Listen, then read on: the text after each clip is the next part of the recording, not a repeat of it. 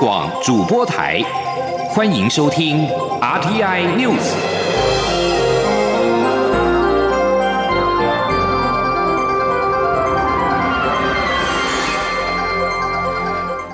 各位好，欢迎收听这节央广主播台提供给您的 RTI News，我是陈子华。蔡英文总统在今天上午在召开国安高层会议之后发表谈话，针对两岸关系，他重申遇到压力不屈服、得到支持不冒进的一贯立场，并且表示对岸的文攻武吓无助于两岸关系，两岸和平并非台湾单方面的事，关键钥匙也在中国的手上。他并且祝福对岸人民新春安康，期盼能够共同促成两岸的和平稳定。记者欧阳梦平的报道。蔡英文总统九号上午在总统府召开国安高层会议，针对区域安全局势以及疫情发展、因应等议题，进行政府各部门的部署作为研析。针对两岸情势，总统表示，台海的和平稳定已经从两岸关系的范畴提升到印太区域，甚至是全球的焦点。我国政府与相关国家均保持密切联系，请国人对台湾的安全保持信心。总统指出，过去一年多来，对岸的军机、军舰在台湾周边海空域频繁活动，甚至侵扰我方的防空识别区，这些动作都不利于印太地区的和平稳定现状。面对变动中的区域局势，台湾会持续提升自身防卫战力，以因应各种新形态军事作为的挑战，同时也会透过对外沟通和交流合作，和各国共同为维护印太地区和平繁荣的现状做出最大努力。总统也重申，台湾面对两岸关系的一贯立场，就是遇到压力不屈服，得到支持不冒进。他期待在 COVID-19 疫情受到控制时，两岸人民会逐渐恢复正常有序的交流。总统并指出，文攻武吓无助于两岸关系，只要北京当局有心化解对立，台湾也愿意在符合对等尊严的原则下，共同促成有意义的对话。话他说：“两岸的和平不是台湾单方面的事情，关键的钥匙也在中国手上。历史经验已经证明，对台湾文攻武吓，对两岸关系并不会有什么帮助。在欢庆华人世界共同的传统佳节的时候，我们要在此祝福对岸人民新春安康，也希望能共同促成两岸的和平稳定。”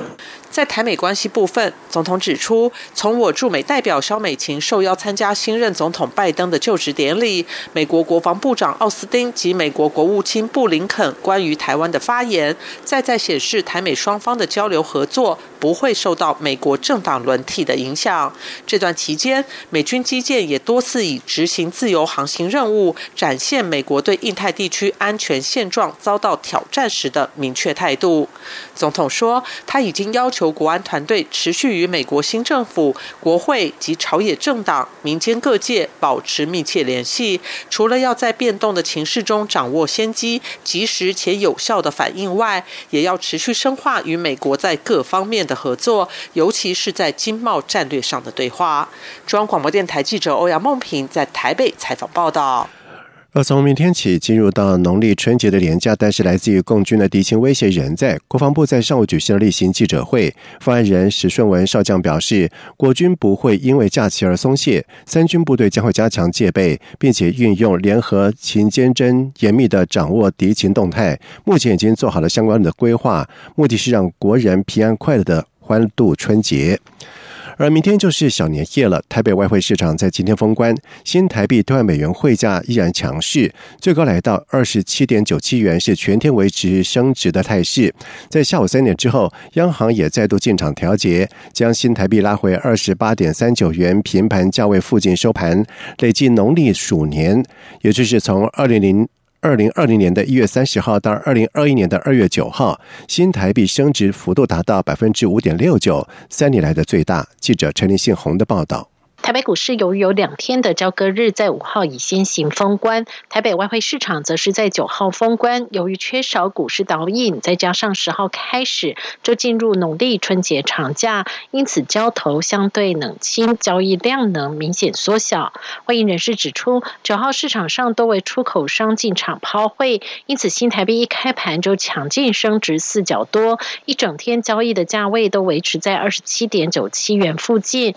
但没有突破。近期高点。下午三点之后，央行进场调节，最后一盘将汇价拉至二十八点三九元，为金属年汇市封关写下句点。总的来看，农历鼠年，也就是从二零二零年一月三十号至二零二一年二月九号，新台币升值幅度达百分之五点六九，三年来最大。会银人士也认为，由于近期央行出重手严惩外银和粮商炒汇，因此金牛年即使市场资金仍充沛，美元偏弱，但新台币走升格局不会像金属年急升，会成为较缓升的格局。永丰银行外汇交易科科长黄。疫情说，但是可能年后就是只要是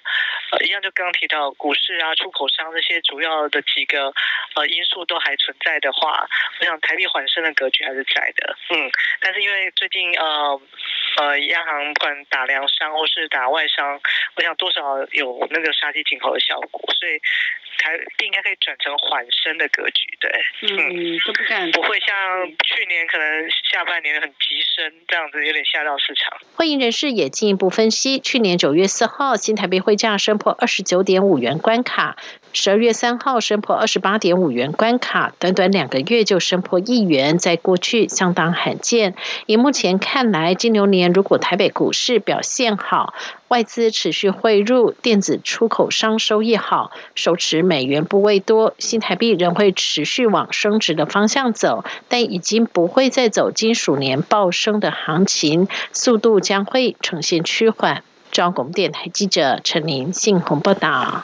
另外，财政部在今天公布了最新的税收统计，一月的实证金额是达到了一千八百七十四亿元，年增是百分之二十点九，而其中一月因为台股热络。日均成交值是冲上了四千多亿元，再加上交易天数比较多，使得一月的正交税实征金额是首度冲破了两百亿的大关，创下历史新高，来到两百一十二亿元。财政部分析，国内的就业稳定，制造业扩增，而且台商回的投资持续落实之下，对全年的税负收入乐观以对。记者谢佳欣的报道。今年农历春节假期落在二月，加上部分税目的基数较低，以及近期台股交易热络，财政部公布一月实征金额为一千八百七十四亿元，年增百分之二十点九。其中以正交税、银所税、土增税增加较多，不过纵所税、烟酒税则是减少。值得注意的是，一月正交税首度冲破两百亿元，实征金额达到两百一十二亿元，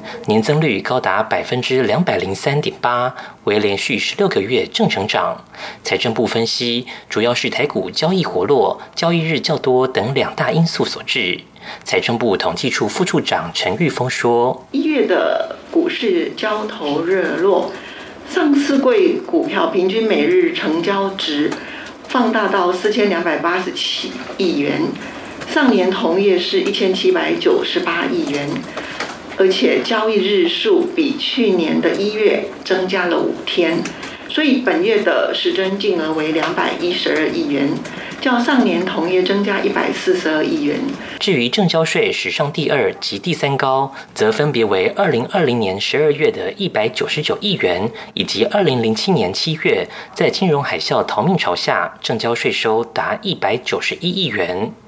财政部指出，尽管正交税、土增税去年表现佳，垫高比较基础，加上武汉肺炎 （COVID-19） 疫情干扰仍在，不过国内就业还算稳定，制造业产能持续扩增，尤其台商回流投资稳健落实下，应可带动银所税收成长，并有望诱发其他税收增加。对于全年税收是乐观看待。中央广播电台记者谢嘉欣采访报道。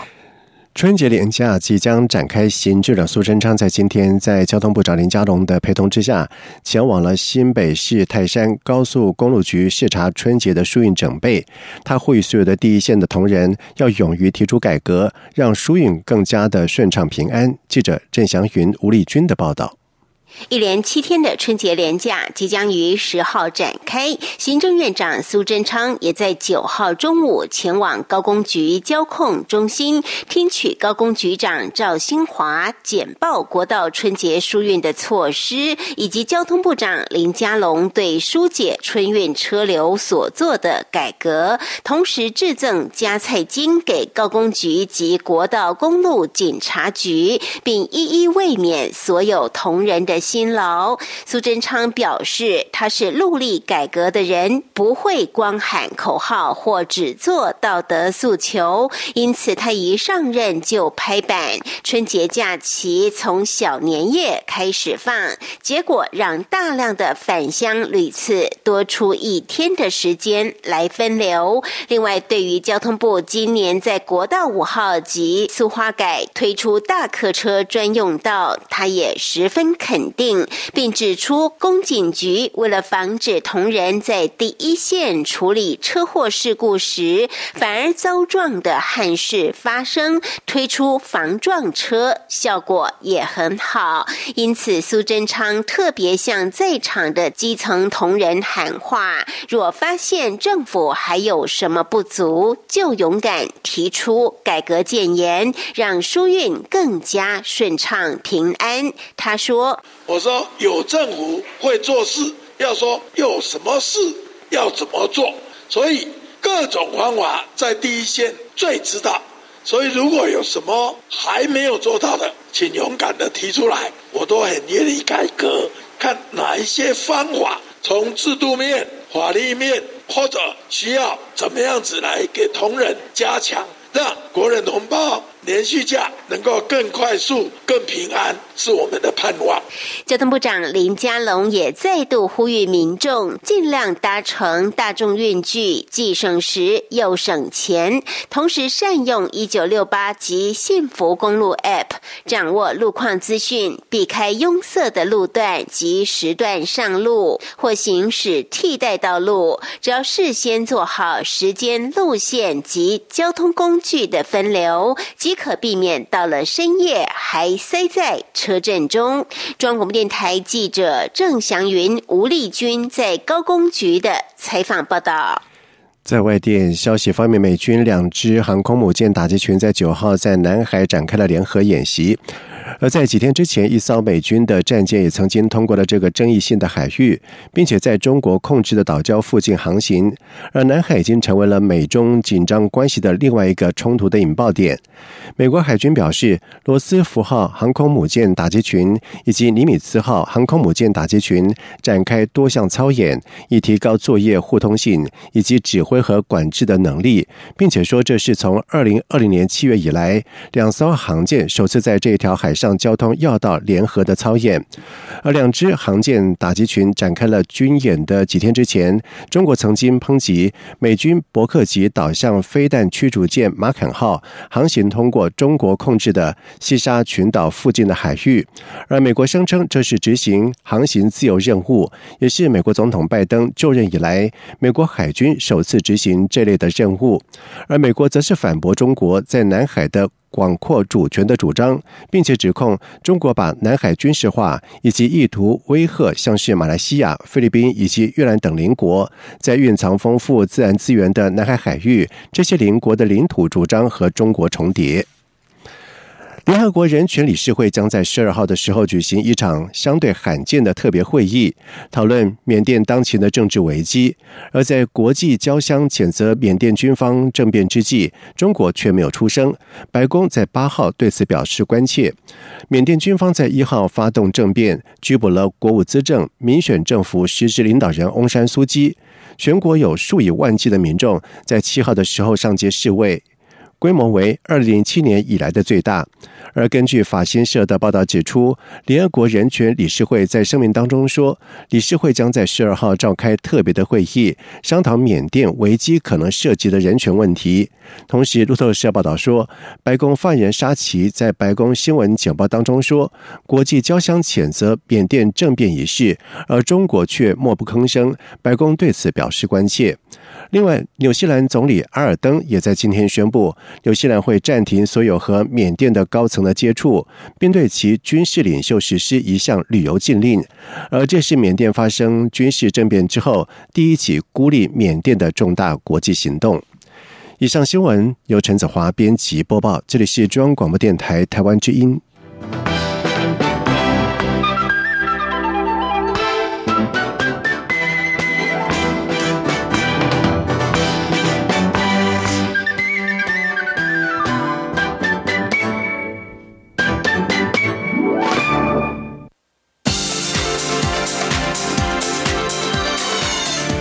是中央广播电台台湾之音，欢迎继续收听新闻。现在时间是晚上的七点十五分，欢迎继续收听新闻。监察院在今天上午举行了记者会，要求行政院依据人权公约检讨去年 COVID-19 疫情期间针对滞留在中国的小民们所实施的严格监管措施。而对此，行政院长苏贞昌中午的时候视察交通部高速公路局交控中心时回应，尽量做到圆满。记者吴丽君的报道。监察委员叶大华、肖自佑九号在记者会指出，去年因为 COVID-19 疫情滞留在中国的小民们，也就是十八岁以下，原本长期在台生活就学，但尚未取得台湾籍的国人与陆配所生的子女，或陆配前段婚姻所生的子女，遭到比外籍人士更加严格的禁管措施，导致一千多位。小民的受教权及居留权受损，要求行政院依照联合国指引《公民与政治权利国际公约》、《经济社会文化权利国际公约》以及《儿童人权公约》检讨改进。对此，行政院长苏贞昌视察高工局交控中心时回应表示，尽量做到圆满。他说：“啊，我们知道。”武汉肺炎疫情严重，而且整个疫情变化快速，基于保护两千三百万国人的安全，当然一定要有相关的作为。不过，随着疫情的变化，我们也都能够随时检讨调整。啊，我们都是尽量能做到圆满。另外，针对民进党立委抱怨行政立法沟通不足，苏贞昌则表示，行政院非常重视行政立法沟通。过去也努力在做，若还有不足，应尽快多改进、多沟通。苏贞昌也感谢立法院给予行政院的大力支持，才能让台湾在这一年多来做到防疫世界第一，经济成成绩亮丽，而且很多政策推出后都受到民众肯定。对于赵少康宣布要争取代表蓝营参加二零二四总统。大选，苏贞昌只表示，台湾民主开放，选举是每个公民的权利，他都尊重。而面对最近在网络爆红的语音社群 Clubhouse，苏贞昌则说，台湾是自由开放的国家，他乐见有各种平台，让世界各国的朋友在上面沟通。他也已经申请了账号，准备新春假期时再来看看各。地的朋友都在关心什么话题？中广电台记者吴丽君在高工局的采访报道。中央流行疫情指挥中心公布，台湾在今天有一例和桃园医院群聚相关的本土个案，也就是案九三四，为之前染疫护理师案八六三的同住的大姑。而之前这名染疫护理师一家七口竟有六个人确诊，在今天再添了一名家人确诊，也就是一家七口全部染疫。另外有四例的境外引入，分别是从美国跟法国入境。而针对 COVID-19 疫苗采购的进度，中央流行疫情指挥中心指挥官陈时中表示。台湾至少要采购三千万剂，目前已经从国外买到两千万剂，也正准备开始预购国产疫苗一千万剂，在未来会依照优先接种对象人数跟疫苗到会数量逐一的开打。记者刘品希的报道。随着欧美各国开始施打疫苗，外界相当关注台湾取得 COVID-19 疫苗的进度。疫情指挥中心指挥官陈时中九号下午在记者会中表示，台湾以采购至少三千万剂疫苗为目标，目前国外已经确定可以进口两千万剂，国内则要采购一千万剂，目前已在进行预购程序。他说。A G 千万 Covis 是哈四七啊四七六，加上另外一个厂牌，现在我们已经哈在签约，然后最后要马上就要来确定了，所以从国外进来大概两千万，哈，就那是已经是稳定的。然后另外国内我们当然至少要再采购一千万剂，联雅跟高端都符合嘛哈，他们都是本来的原厂，那他们也进入二三期，那相关的资料对我们的专家还有 C D E 哈 F D A 哈这边审视过哈，都觉得这个非常的有希望，所以现在也准备开始哈进行一些预采购的程序。媒体询问当时与东阳谈判采购辉瑞 B N T 疫苗时，东阳表示今年第一季可以到货一千万剂，为何指挥中心没有继续谈判？陈时中说没有相关的事情，当时冷链技术还没有着落，所以指挥中心从来没有想过要买一千万剂的辉瑞疫苗。而且，如果那时候能够确定买到一千万剂辉瑞疫苗，指挥中心早就签了。后来因为东阳取得授权的时限到期，双方无法合意，所以破局。不过，随着技术进步，冷链已逐渐不是障碍，指挥中心会持续跟 BNT 保持联络管道。陈时中指出，未来疫苗到货后，会照九大类优先顺序施打，依照每一类的人数跟疫苗到货的数量，逐一开放接种，并参照国际最新科学证据，依照疫苗的保护效力，适时调整施打顺序。台湾会尽量选择安全有效的施打方式。对于有国际资料指 A Z 疫苗对六十五岁以上长者保护力不佳，陈时中强调，如果特定疫苗对优先施打对象无效，当然会先把这些人排除，但必须经过专家小组认定。因为目前各国都在施打，一个月的时间变化很大，一开始样本数据都不够大，要等到有更多资料才能够判定的更清楚。央广记者刘品熙在台北的采访报道。新学期要来台的四千多名的境外生将能够入境了。教育部发函各大专校院，即日起受理境外学位生以及先修华语的外交部台湾奖学金受奖生申请入境。教育部表示，这次要求来台的境外生必须要登机前具有三天内的 COVID-19 核酸检验阴性报告，而且在居家检疫十四天之后，还要继续自主的健康管理七天。而各校也会应该持续追踪关怀。另外，教育。部也提醒各校，针对入住防疫旅馆的境外生，必须由学校协助事先以及裁剪医疗院所协调，在学生居家检疫期满之后的隔日安排到医院裁剪。而阴影裁剪工作时程大约为一到两天。入住防疫旅馆的学生，学校必须要协助预定十六天的房间，以利学生可以在防疫旅馆等候检验的结果。而至于入住集中检疫所的境外生，将由集中检疫所安排，统一在检疫期满的前一天，由医院人员到检疫所进行裁剪。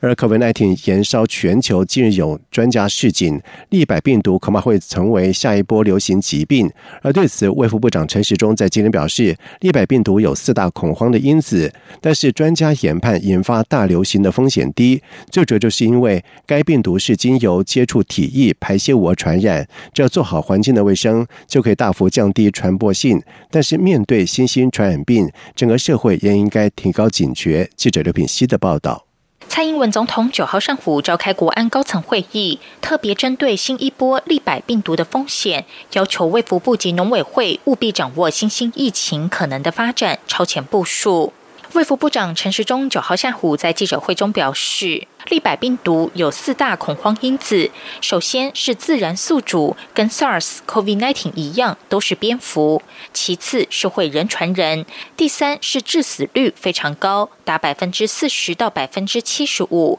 最后是没有药物，也没有疫苗，所以让民众非常恐慌。陈时中指出，卫福部四号时曾与农委会开过会。专家认为，虽然有四大恐慌因子，但利百病毒引起大流行的风险很低，主要是因为蝙蝠不会飞得那么远，无法从曾经传出疫情的印度孟加拉飞到台湾。而且，该病毒最主要的增幅宿主是猪只，但台湾进口猪只跟养猪场的管理都做得很好，难以直接进入台湾。他说：“他可能传给哈猪、马、羊、狗、猫。”啊，最主要它的一个征服的宿主，最主要是猪。那猪我们在所谓的非洲猪瘟对于猪肉的进口跟管制可以做到非常的完全。那相关的这些活猪的进口都没有从这个疫苗的区域来。那第三个，我们养猪场的一个环境，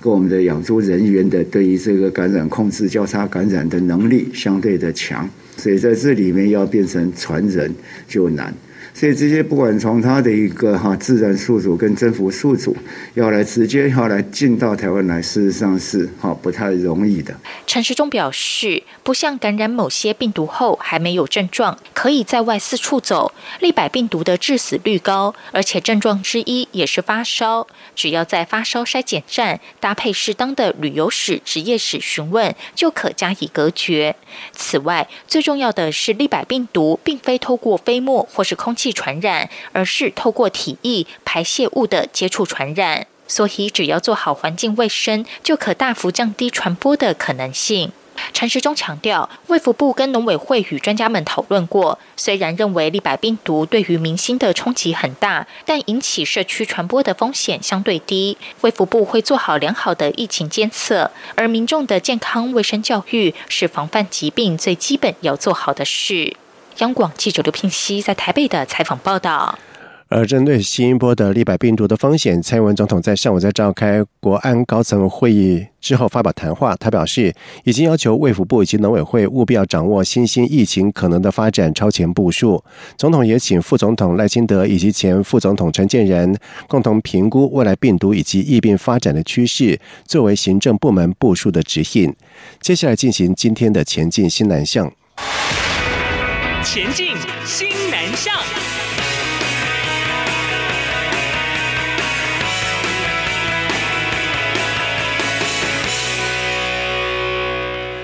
龙华科技大学在今年扩大招收西南向国际产学合作等专班，也让校内越南生人数是多达有七百七十多人，占全校境外生七成以上。驻台北越南经济文化办事处代表阮英勇在日前也特别前往了龙华科大，探视越南学子的学习情况。记者陈国维的报道。驻台北越南经济文化办事处代表阮英勇日前到龙华科技大学与校内越南生座谈，并深入了解技职教育现场，参访学校的梦想图书馆、智能系统教育馆、三 D 数位电路板设计暨智慧制造类产线工厂、行动通讯模组测试与调教类产业环境工厂，以及数位内容多媒体技术研发中心。龙华科技大学校长葛自祥表示，除了阮英勇，泰国贸易经济办事处代表。通才之前也来过龙华科大，由于这些驻台代表以前对台湾的大学最有印象的，应该就是台大、清大、交大等一般大学，所以在实地了解台湾的科技大学和技职体系后，都会感到印象深刻。他可能过去没有进，真的进到过科技大学来哈，所以他们来让他们来看一看哈，他们才了解哇，这个是才才是他们真正要的。哦，因为他们的这个国家的经济发展，应应这个产业的变化，现在也都是需要一些比较高阶的实作人才嘛。你不能光谈理论嘛。呃，这两位来了之后，我们交流之后，他们的印象都很深刻哈，都希望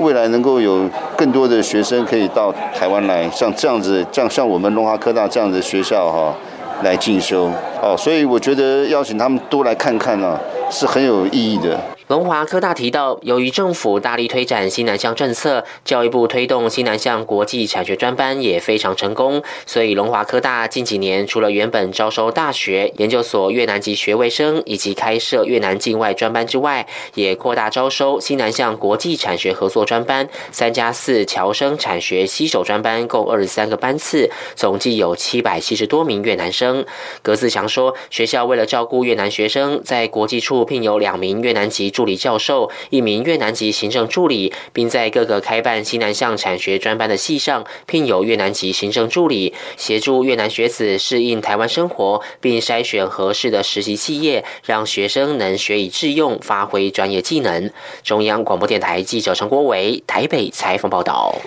印度驻台代表戴国兰是印度资深的外交官，尽管旅行才半年多，但是已经爱上了台湾的夜市活力跟美味。他说，来台攻读的印度籍学生大约有三千人，占比偏低，期盼提升高等教育及观光的交流。他并且指出，台湾的新南向政策以及印度的东进政策都以强大的贸易跟投资关系为重点。印度是印太地区为国家经济活力重要的来源，也欢迎台湾在新南向政策的框架之下，深化与印度在各领域的往来。同时，戴国兰指出，投资一向是台湾和其他国家贸易活动的关键推手，因此值得双方的重视。而至于人跟人的交流，戴国兰认为可以从提升印台双方的高等教育以及观光交流来共同着手。以上新闻由陈子华编辑播报，这里是中央广播电台台湾之音。